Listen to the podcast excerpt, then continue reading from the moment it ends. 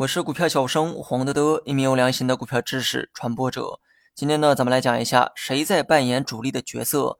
之前呢，节目里说过哈，股市中的主力主要是指机构投资者，他们呢钱多能力强，是股市中的主要玩家，他们的一举一动会左右市场的方向，而散户在这其中呢，只是随波逐流罢了。今天呢，就让我们了解一下这些主力机构到底指的是哪些机构。机构投资者啊不在少数。今天呢，我主要列举四大类进行讲解。首先呢，是第一个保险。说起保险公司呢，相信很多人啊都不会陌生。保险公司的经营模式呢也很简单，收到的保费比赔付的保额要高，公司呢就会盈利。我们呢先不讨论这个保险公司的利润如何，只要人们持续的投保，公司的账上就会有现金流出现。而这笔现金流如果只是躺在账面上，那实在是太浪费了。所以保险公司呢也会用这笔资金拿去做投资，当然呢也会投向股市，而这种行为呢也让它成为了股市中的机构投资者。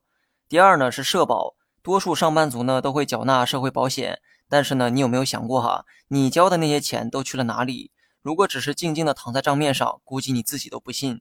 你存进银行里的钱也会被银行借给别人，更别说这个社保里的钱。社保的本质呢也是保险，这其中呢养老保险的规模最大。这个呢，从你每月缴纳的金额也能看出来。而且养老金呢，不同于其他保险，它的赔付周期比较长，而且现金流呢相对稳定。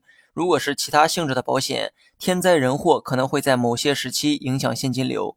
但是养老保险呢，是用年轻人的钱赔付给老年人的这样一个性质，资金的这个周期呢相对稳定，而且这期间呢也会产生较大的现金流，而这部分钱呢也会流入到股市寻求投资收益。那么第三点呢是基金。关于基金的这个问题啊，之前呢讲过很多遍。你买基金就是将钱交给别人去做投资的过程，而帮你投资的这些人就是基金公司。这里呢包括了公募和私募基金。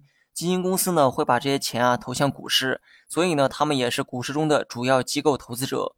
那么第四个呢是游资，游资的内容啊之前也讲过，而且呢讲的比较详细哈，大家呢可以回听一遍。游资呢可以是机构，也可以是民间的牛散、组织、集团等等。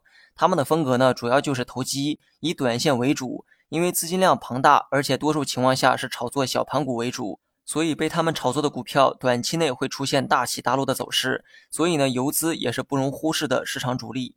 好了，本期节目就到这里，详细内容你也可以在节目下方查看文字稿件。